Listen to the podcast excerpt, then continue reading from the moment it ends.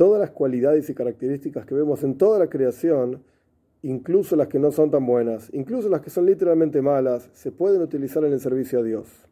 Reb Dani Poili, un maestro hasídico, solía aprender diferentes cuestiones, incluso de un ladrón. Por ejemplo, es recatado, se pone en peligro a sí mismo para lograr su objetivo, o sea, Mesirus Nefesh entrega su vida para lograr su objetivo.